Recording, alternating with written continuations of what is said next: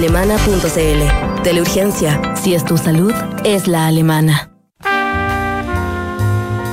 1970. Salvador Allende obtiene el 36,6% de los votos y tras la ratificación del Congreso se instala en la moneda. En Polonia se firma el Tratado de Varsovia con la República Federal Alemana y se fijan fronteras claras entre ambos países un Boeing 747, el Jumbo, hace su primer vuelo comercial con 300 personas a bordo y el Apolo 13 despega desde el Centro Espacial Kennedy con el objetivo fallido de alunizar.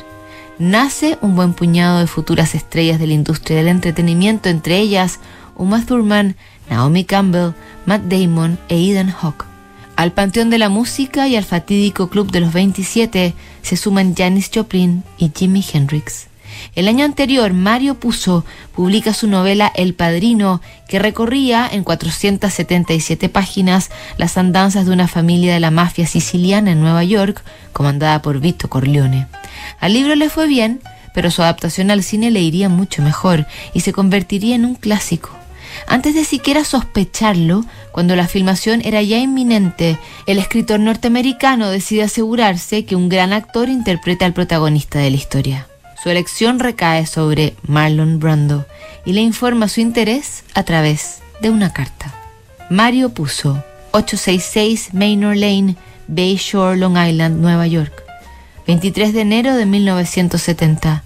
Estimado señor Brando, he escrito un libro titulado El Padrino que ha tenido cierto éxito y creo que usted es el único actor capaz de representar al padrino con la fuerza serena y la ironía el libro es un comentario irónico de la sociedad americana que requiere el papel.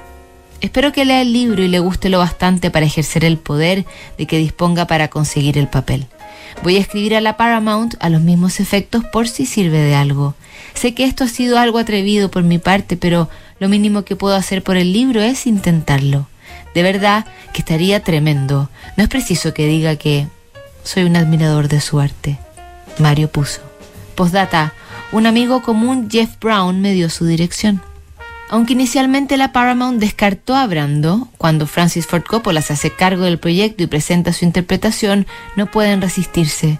Como Corleone, Marlon Brando gana el Oscar a Mejor Actor, pero lo rechazó.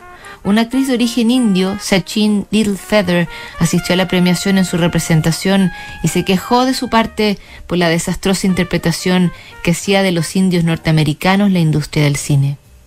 Muchos años antes, con la ilusión propia de un beatnik, Jack Kerouac le había escrito a Marlon Brando pidiéndole que comprara y convirtiera en película la que sería al final su obra monumental, En el Camino.